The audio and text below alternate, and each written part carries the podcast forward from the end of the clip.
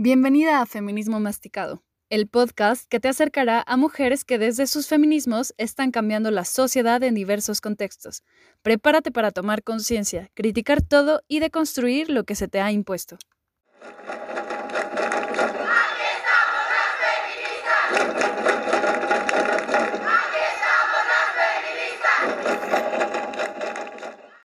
Bienvenidas, bienvenidos y bienvenidas a este primer episodio de Feminismo Masticado.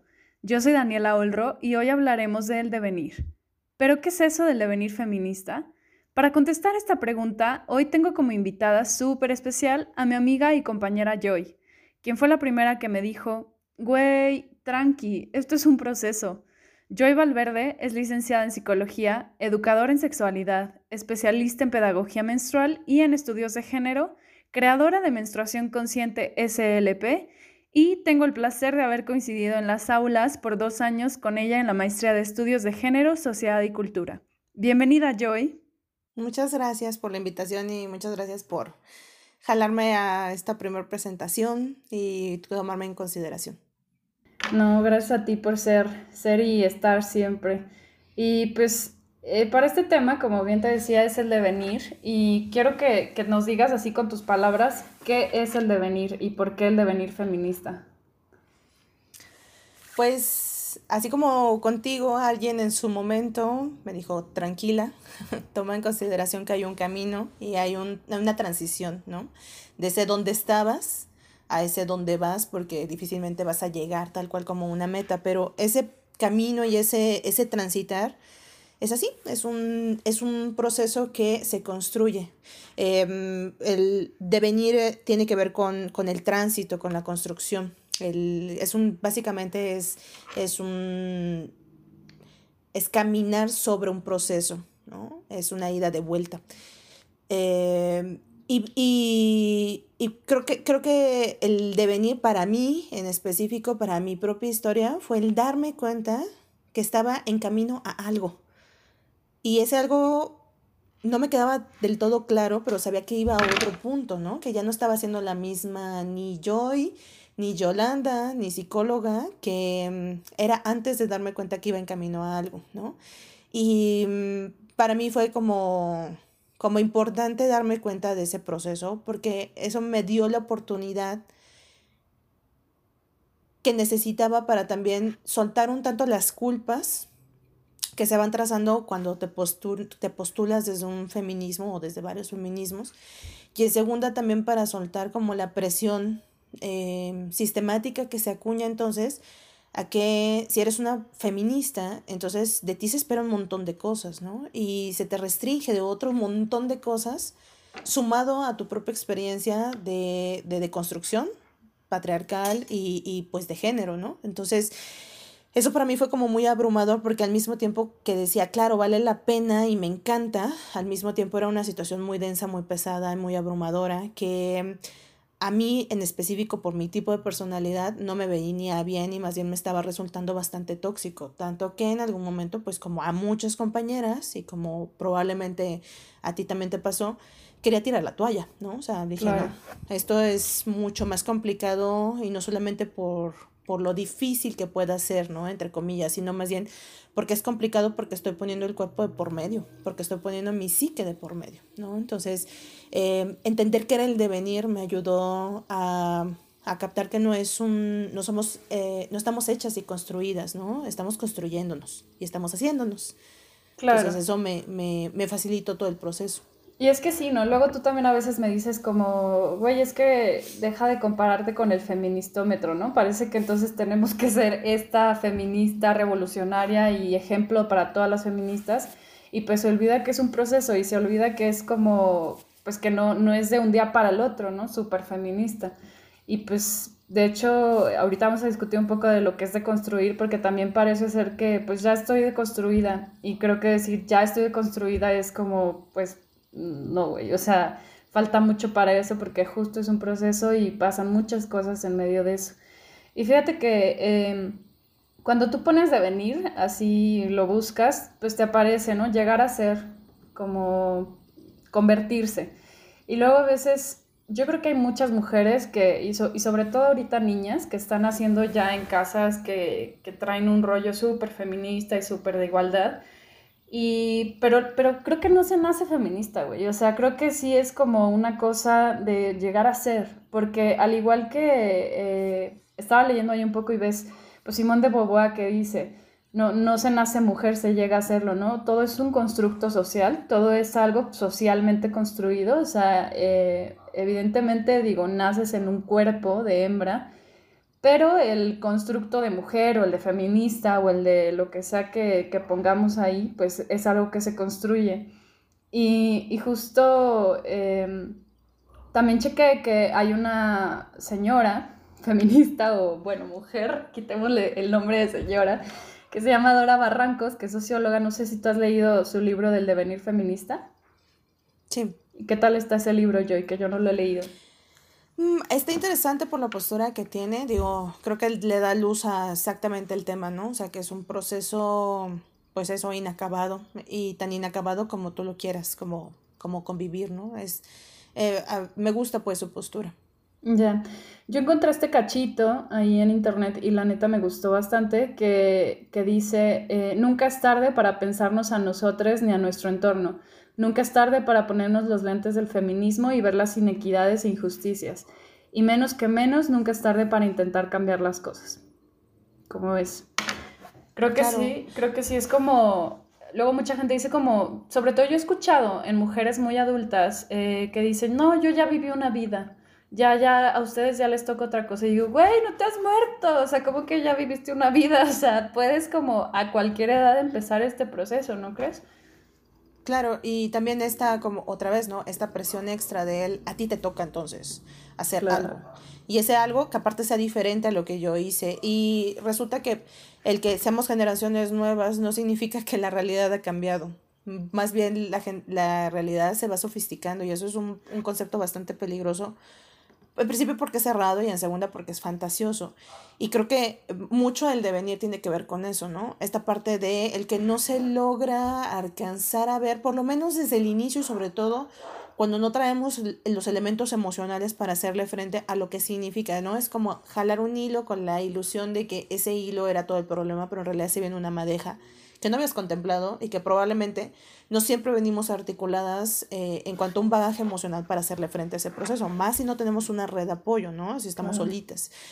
Y eso creo que tiene mucho que ver con esta parte como, ajá, otra vez como, como que nunca es tarde, pero también hay que ubicar que justo esa vida ya consumada hasta cierto punto o, o, recapitulada, es mucho del proceso del devenir, ¿no? Em, el devenir me parece que también es como algo muy presente, ¿no? No es solamente la historia o el camino, sino eh, la acumulación. De, tú lo decías, no, no nacemos, es, las, los humanos somos históricos, históricos en, en, el espacio, históricos también en la vivencia. Entonces, nuestra propia historia es la que muy probablemente también nos lleva a pisar ciertos terrenos. A mí me queda clarísimo, a mí personalmente y con muchas compañeras, eh, lo reafirmo, el que sus experiencias personales o la acumulación de esas vivencias personales fueron las que les llevaron a pisar terreno del feminismo. Y eso queda entonces como más claro que el feminismo y los feminismos y el devenir feminista no siempre son una elección em, en lo positivo, como en esta idea de lo que puede ser, sino más bien lo que es necesario. Y, y, y, eso abre entonces esa como puerta de que eh, parece que todo es como muy sencillo en el sentido de cuando te vuelves feminista al ser muy crítica y al darte cuenta sobre un espacio realista o sobre la realidad sistemática o patriarcal, eh, se resolvieran las cosas. Y no, realmente más bien lo que sucede es que hay un cúmulo tan grande o tan te saturas tanto que básicamente es como, como lo único que puedes encontrar como una posible opción para seguir, para seguir existiendo, ¿no? Claro. A, mí, igual que a, tal vez a muchas lo has escuchado, el feminismo me salvó la vida, ¿no? O sea, de pensar El, que, el que la realidad realmente no, no me llenaba y no valía tanto la pena como para continuar. El feminismo me vino a resolver muchas situaciones, pero también le vino a poner mucho más acento a otras cosas que me eran insostenibles.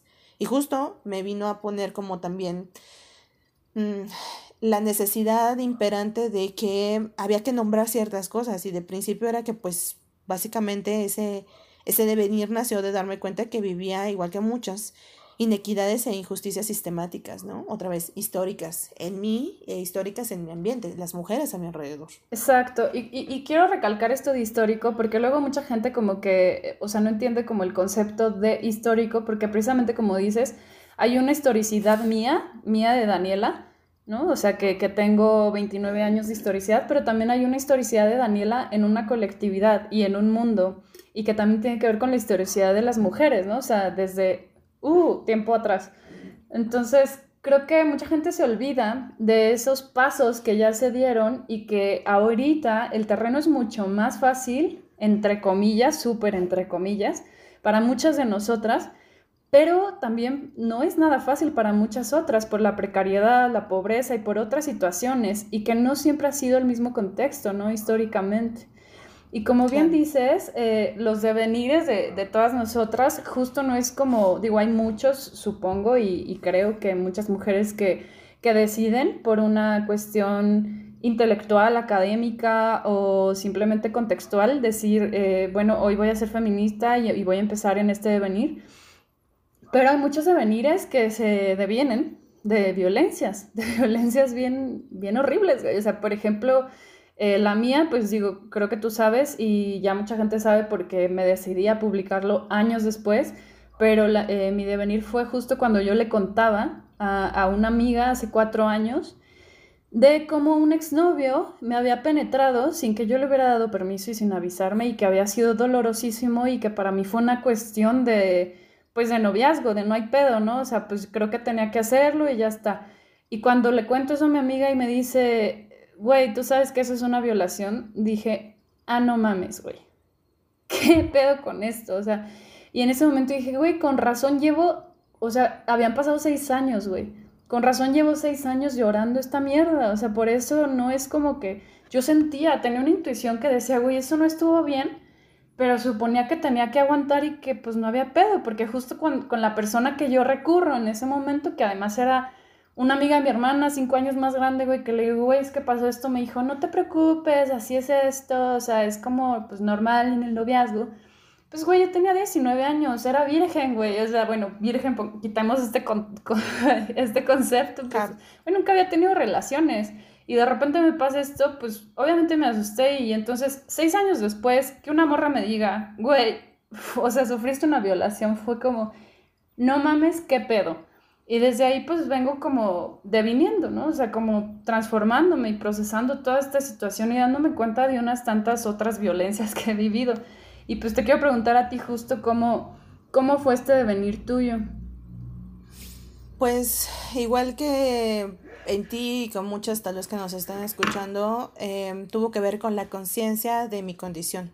Em, alguna vez daba un taller hace un tiempo y me decía una niña justo cuando platicábamos sobre esto, ¿no? Eh, no le quedaba claro quién sí podía ser una mujer feminista y quién no. Y la forma más sencilla que pude explicarle es que aparte de la, la teoricidad y de la militancia y del activismo, hay que tener un grado de conciencia sobre quiénes somos, ¿no? Y poder posicionarnos políticamente desde reconocernos a nosotras mismas.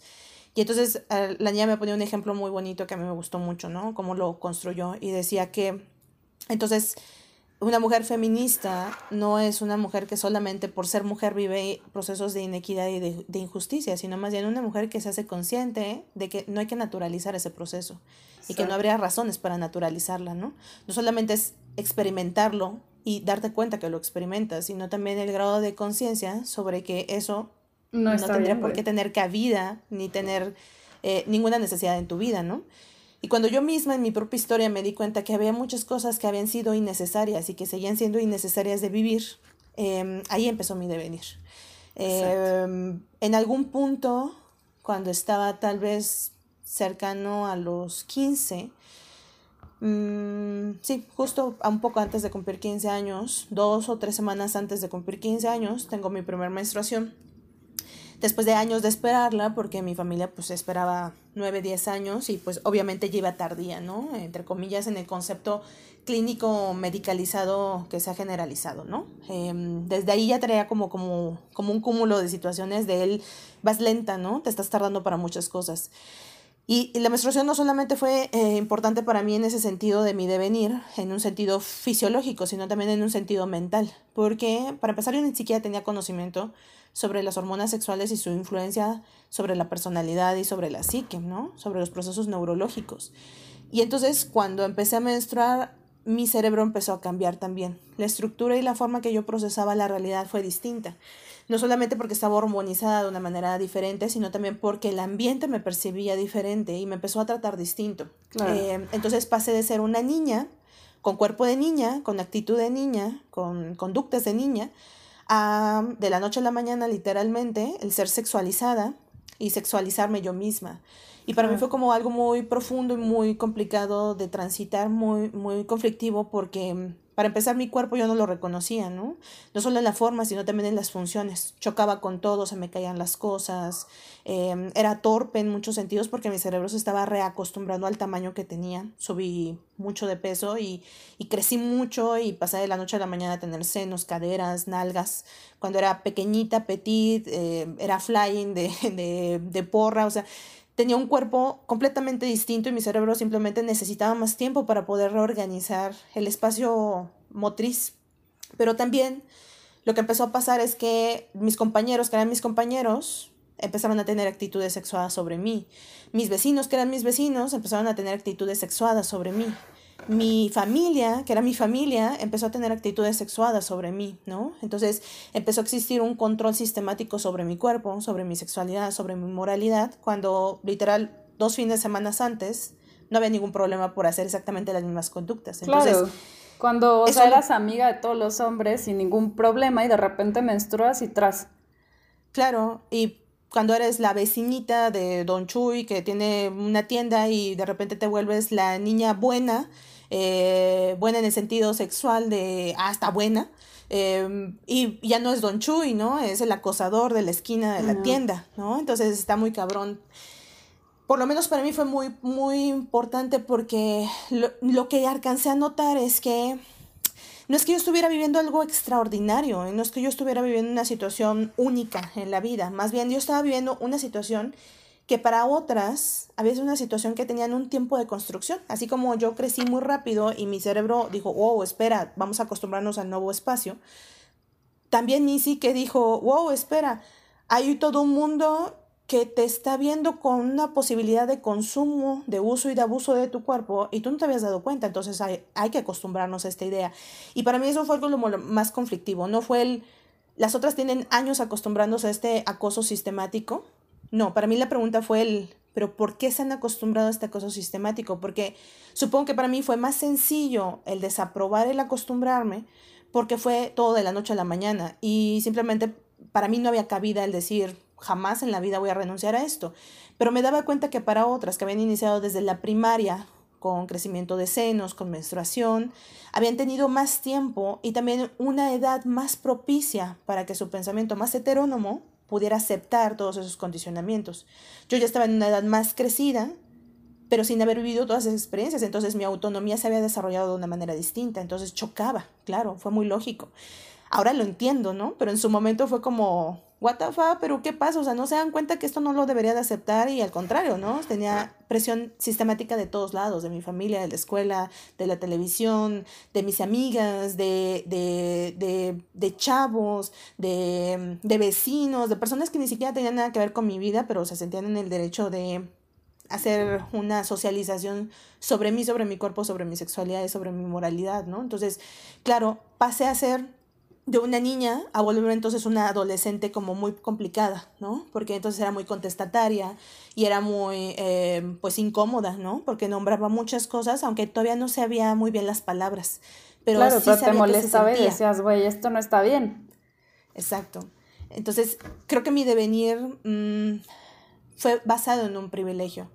Que claro, en su momento yo no lo veía como un privilegio, ¿no? Lo veía como una chinga. Decía, claro, es que si yo hubiera crecido más rápido, más chiquita, esto no sería un problema para mí en este momento, pero sinceramente a la distancia digo, gracias diosas, qué bueno que me tardé porque me dio más chance de madurar otros procesos para no aceptar tan fácilmente ciertas imposiciones, que claro, tiene un costo muy, muy grande, eh, pero definitivamente es un privilegio y creo que la mayoría no vivimos ese privilegio justo porque la mayoría nos pasan cosas desde muy pequeñas y entonces lo naturalizamos y nos cuesta mucho trabajo tener ese criterio de él, no podría, no debes de naturalizar algo que va en contra de tu bienestar, que ese creo que es la pugna como social, ¿no? Entonces para mí el devenir inicia ahí, inicia desde el privilegio, igual que muchos otros procesos eh, que justamente hoy son parte de mi vida.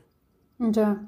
Pues bien fuerte yo. yo. también me acuerdo de, yo crecí, o sea, güey, es que es como que, ¿no te pasa que sientes que de repente creciste? O sea, y, en qué momento me empezó a salir pelo?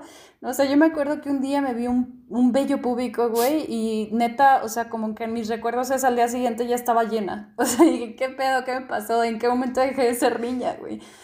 Y, y creo que es este Bien bonito tu proceso también porque es desde algo muy natural que eh, justo el devenir pues viene de, o sea, siento que va muy de la mano con lo personal es político. Y justo tu proceso que es muy, muy personal, ¿no? Lo volviste totalmente político, güey. Y eso a mí me encanta. Eh, Joy, Joy es, tiene un proyecto que se llama Menstruación Consciente SLP, por si la quieren seguir también, arroba Menstruación Consciente SLP. Y en este proyecto, pues, además de que yo y psicóloga, combina, pues, eh, bueno, explícanos mejor tú, combinas como la psicología con, con, la, con el seguimiento menstrual, ¿no?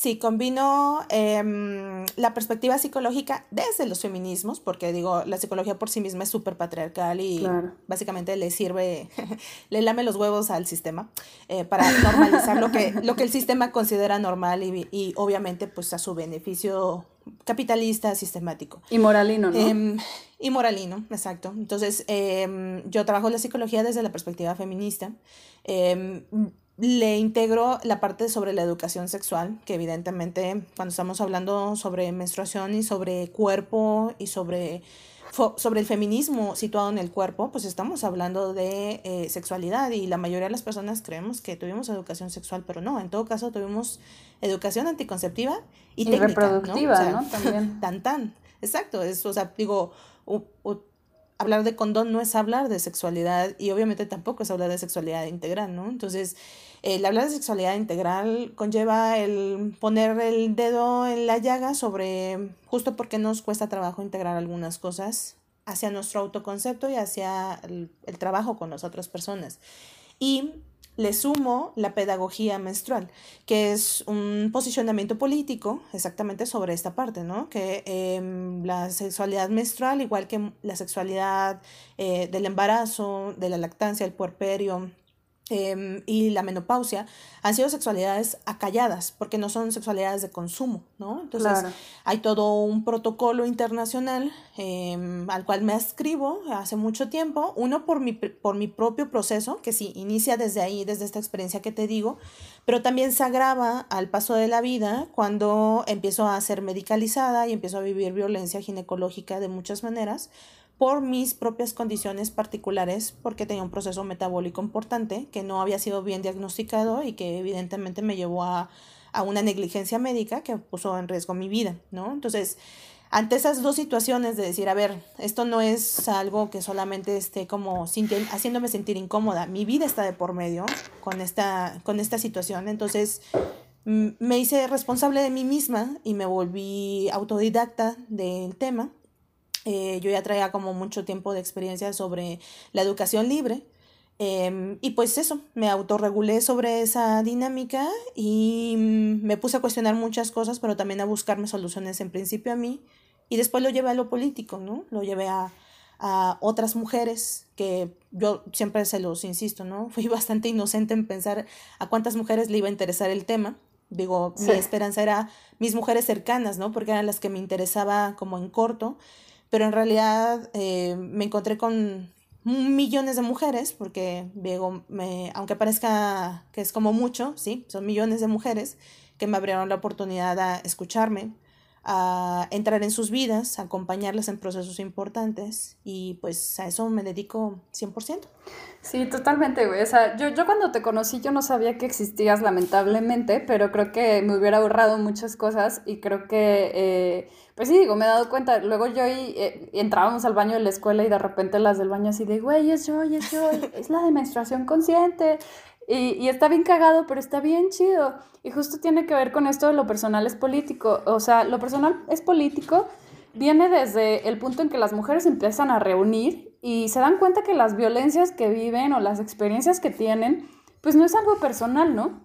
O sea, no es algo que solo me pasa a mí, a Daniela o a Joy, sino que le pasa a otras miles y millones de mujeres y que entonces, sin embargo, no es igual, pero sí muy similar, pues que lo personal es político y por eso tenemos que salir de los espacios privados a los espacios públicos y conquistar todo esto porque pues eh, necesitamos más espacios así. Yo, yo espero que este podcast también llegue a miles, millones de mujeres. Ah, estaría chingón porque creo que muchas mujeres necesitamos escuchar de otras, ¿no? Y creo que eh, algo mencionabas al principio de lo importante es tener redes de apoyo sólidas. Y creo que el patriarcado no nos permite tener redes de apoyo. Nos pone en competencia con otras mujeres. Y, y, luego pasa esto, ¿no? De, de, yo soy más allegada a los hombres y no sé por qué. O sea, y luego empiezas en el feminismo y te das cuenta de por qué. o sea, por qué estás tan, tan peleada con, con, lo femenino, ¿no? Porque nos enseñan a ser, pues, machistas, misóginas a todas las personas, o sea, no solo a los hombres, a todas. Y nos da como asquito lo que es femenino o asquito lo que es mujer. Y pues, este, justo también quiero como hablar un poco del patriarcado, como en este inicio del podcast. Eh, para ti, ¿qué, ¿qué, pedo con el patriarcado, Joy? ¿Para ti qué es el, patriarcado? ¿Por qué, qué es eso? ¿Por qué gritan que se va a caer? ¿Quién lo va a tirar o qué pedo? Pues nosotras lo vamos a tirar, pues nosotros lo estamos tirando. Em, pues, no sé, yo, yo, siempre he tenido como este concepto como muy propio, ¿no? Y que, claro, en mí, igual que en muchas, no nace desde lo académico, ¿no? Para mí la academia llegó años después de la militancia. ¿no? Yo cuando me reconocí haciendo activismo, porque realmente para mí era como hacer un uso de mi tiempo libre, entre comillas, porque no, entendía este concepto de que realmente el tiempo no, no, no es que esté cautivo, ¿no? El tiempo más bien es utilitario. Pero cuando me hice consciente de ese proceso, del que a qué estaba dedicando mi tiempo, que era mío, ¿no? Que era de mi, de mi concepción particular, me di cuenta también de muchas otras cosas, porque entonces empecé a poner, como poner en cuestión un montón de situaciones y me di cuenta que realmente no era, no era algo situado, era algo eh, vivencial, ¿no? Entonces, para mí, mi concepto propio sobre el patriarcado, pues es la vida, ¿no? Y, y sé que parece como un poco contra, contradictoria esta idea como de cuando hablamos de la vida, lo nombramos siempre en un sentido positivo, ¿no? Lo bonito que es la vida, lo vibrante que es la vida, la vida por sí misma, ¿no?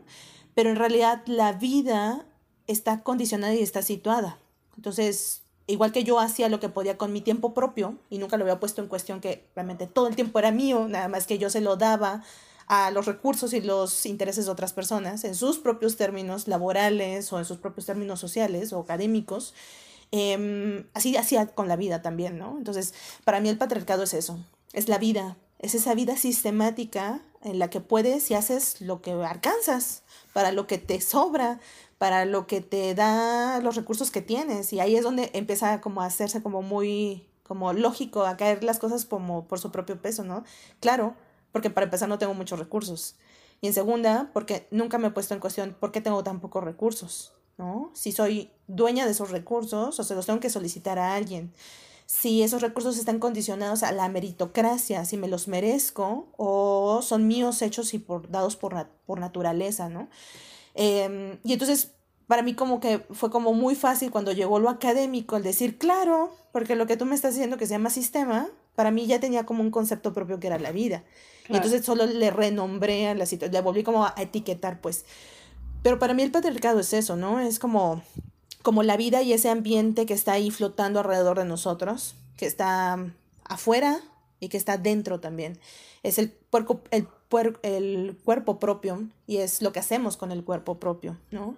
Em, y es el grado de, de inconsciencia sobre todas esas condiciones. Creo que la única manera, y eso es un, una cosa muy personal, es mía, pues no, no es que me esté agarrando del concepto de alguien, Creo que la única forma de, en todo caso, ahora sí, tirarlo es de principio hacernos conscientes que como el patriarcado es la vida y es todo lo que involucra la vida, entonces nos toca rehacer la vida. Y esa es la forma que lo estamos derribando, ¿no? O sea, No es que estoy viviendo en otro lugar. Cuando me di cuenta que era el patriarcado, no es que me cambié de mundo, ni me cambié de realidad, ni me cambié de historia, ni dejé de ser Yolanda, ni me dejé de, de tener el apellido paterno primero, ¿no? O sea, más bien me di cuenta de entonces en dónde me tocaba hacer qué hacer a mí, aunque fuera un mini granito de arena. ¿no? Y, y, eso para mí es como, o sea, ¿qué es el patriarcado y cómo en todo caso lo estamos tumbando? ¿no? Por lo menos yo, desde, desde mi cabecita, así, en mi cabeza suena muy bien, pues. Ahí se acabó el episodio, gracias. Güey, es que estuvo, estuvo muy profundo, estuvo muy profundo eso y sí, o sea, totalmente y, y también pues feo, güey, feo saber que tu vida eh, se ha visto consumida por este podrido sistema que, que a, las a las mujeres nos tiene siempre como en posiciones abajo de todo, ¿no? O sea, sin embargo, somos las mujeres que justo abajo de todo hemos hecho pues todo el trabajo de cuidado, güey, cuidado emocional, cuidado eh, de, la, de la gente material, ¿no? También físico, material, emocional, de todo, güey. Y, y es muy feo también saber que que pues nosotras nos toca también mover esto, pero si queremos vivir mejor, pues y dejar un mundo mejor para esas mujeres que vienen en camino también o que vienen este, en, en, en otras épocas, pues creo que también pues nos toca hacer un poquito de, de, a todas, ¿no? O sea, como poner nuestro granito de arena. Y pues muchas gracias Joy, este, creo que con esto sería eh, suficiente, no, no, no, no lo, lo, que se necesita para, para hablar de todos los temas que podemos hablar. Y pues te agradezco muchísimo que nos hayas acompañado. Yo sé que tu especialidad es justo eh, menstruación consciente, ¿no? Y todo lo que tiene que ver con la corporalidad de las mujeres.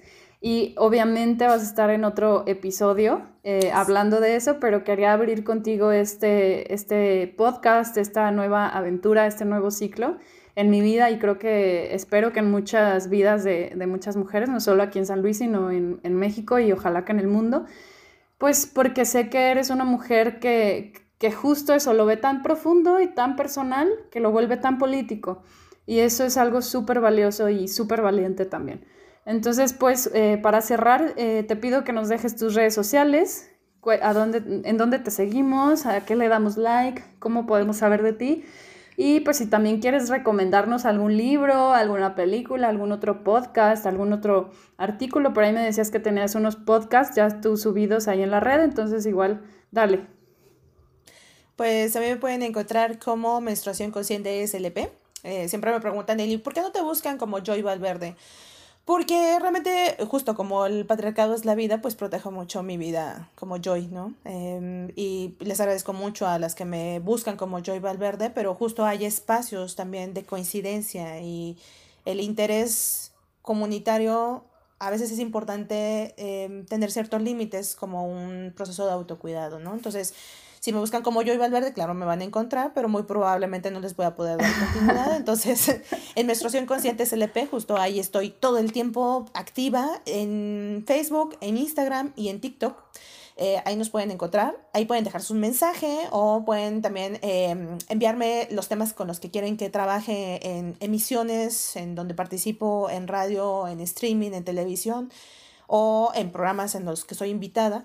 Eh, y también ahí eh, pueden encontrar mucho del material que subo, el material que comparto con de otras compañeras, el trabajo que están haciendo otras compañeras en paralelo a temas eh, cercanos desde el feminismo, desde el ecofeminismo, desde eh, una postura sobre el cuestionarnos un poco sobre esta vida y también tener recursos ¿no? para hacerle frente a ese proceso.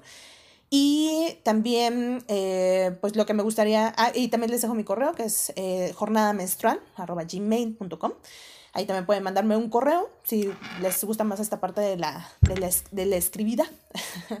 y a mí el que me gustaría como compartirles es un, un libro que a mí en específico me hizo como mucho eco en mi devenir y que le agradezco mucho a, a, a alguien que me lo, me lo prestó y que de verdad me cambió la vida en muchos sentidos, porque justo me pasaba esto que me acabas de decir, ¿no? Como lo mío es como tan personal que no lo había visionado que era político en su momento, ¿no?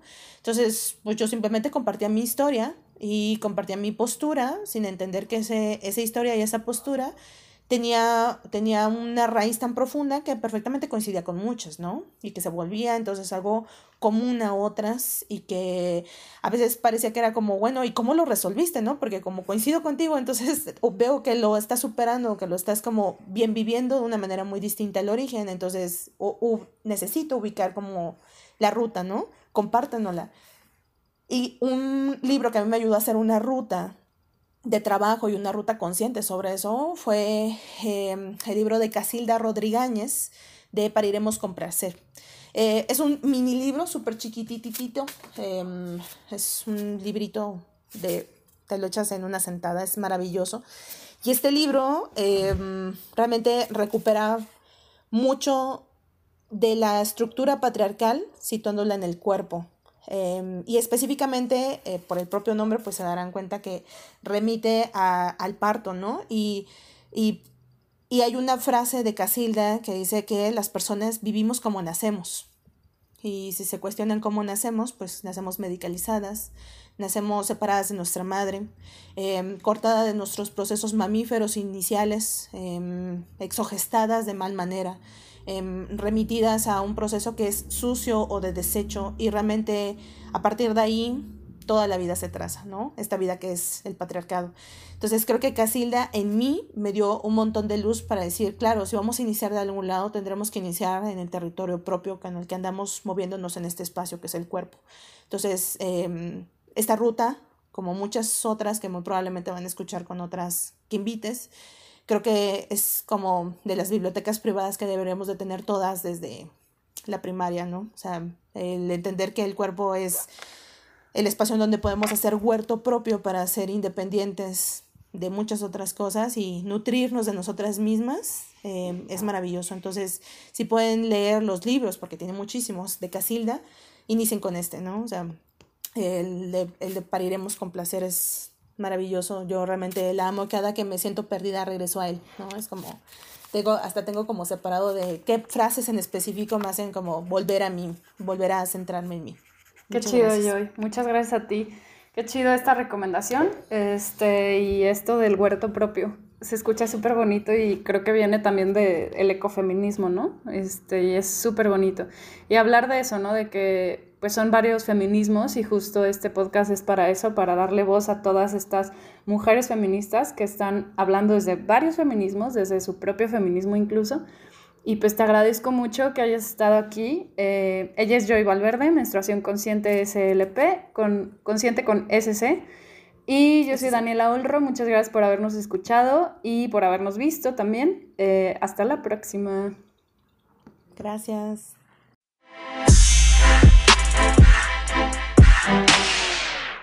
Esto fue Feminismo Masticado, el podcast que hoy te acercó a una de las mujeres que está cambiando la sociedad desde su feminismo. No dejes de escucharnos, todos los lunes habrá un nuevo episodio. Recuerda seguirnos en Instagram como Feminismo Masticado y en Twitter como Feminismo Masti.